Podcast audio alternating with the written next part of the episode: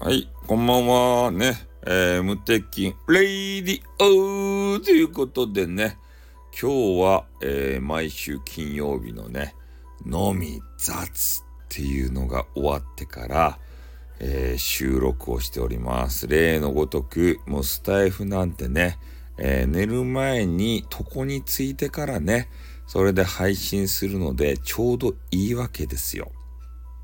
ね。えーいろいろこう力を入れてね、ネタを考えてやるだけ無駄ということになっているわけでございます。でもね、えー配信をする姿勢としては、えながら配信。これがね、一番ダメなんですね。うん。リスナーさんにやっぱり向き合わないといけない。特にライブはそうですね。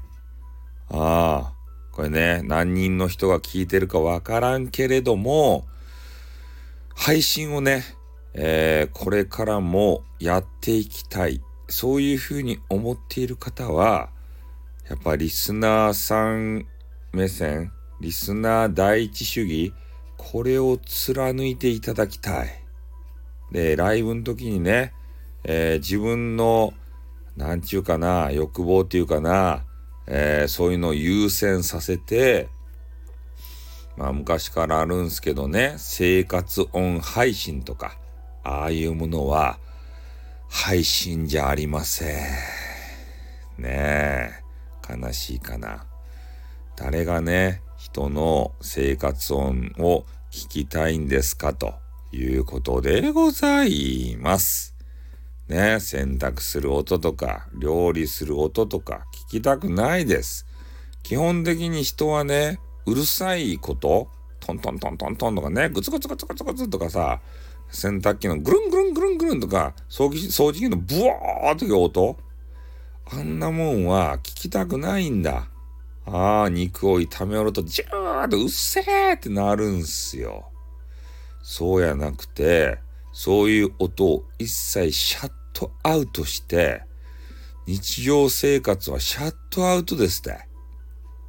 ね。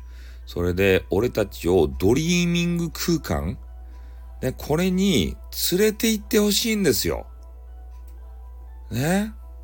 そうしないと何のために配信を聞いているかわからないということになりますんでね。うん。俺たちリスナーは夢を見たいんだ。ああ。なんで配信聞きに来るかっつったら、やっぱね、いろいろ苦しいんですよ。生活も苦しい。ね。学校、職場、苦しい。どうする？どこに逃げる？趣味がある人はいいっすよ。ね。でも何らかの、えー障害があってね、外に出られないとか、そういう方は、やっぱインターネットこれに引きこもるしかないわけですね。ああ。そしたらどうするかと。やっぱこういうね、ライブを聞きたくなるんだ。うん。そういう時にね、えー嫌な日常を思い出させるような日常のそういう生活音聞きたくないんだ。もっと俺たちをね、 dreaming 空間に連れて行ってくれよ。ねえ、夢見たいんだよ。ねえ、耳恋したいんだよ。おー。そういうことじゃないですか、みんな。だから、配信聞いてるんじゃないか？こんなくだらないスタイフをさ。まあね、ちょっとね、今日は俺は飲み雑で飲んで、もう今から寝るとこなんですけど、明日ね、ちょっとあの、ゲゲゲの鬼太郎の変なね、アニメの映画があると。で、それがね、なんか知らんばって、あの、グロいということを聞きつけて、それを見に行きたいと思います。ね鬼太郎好きです。境港行きたいです。ね。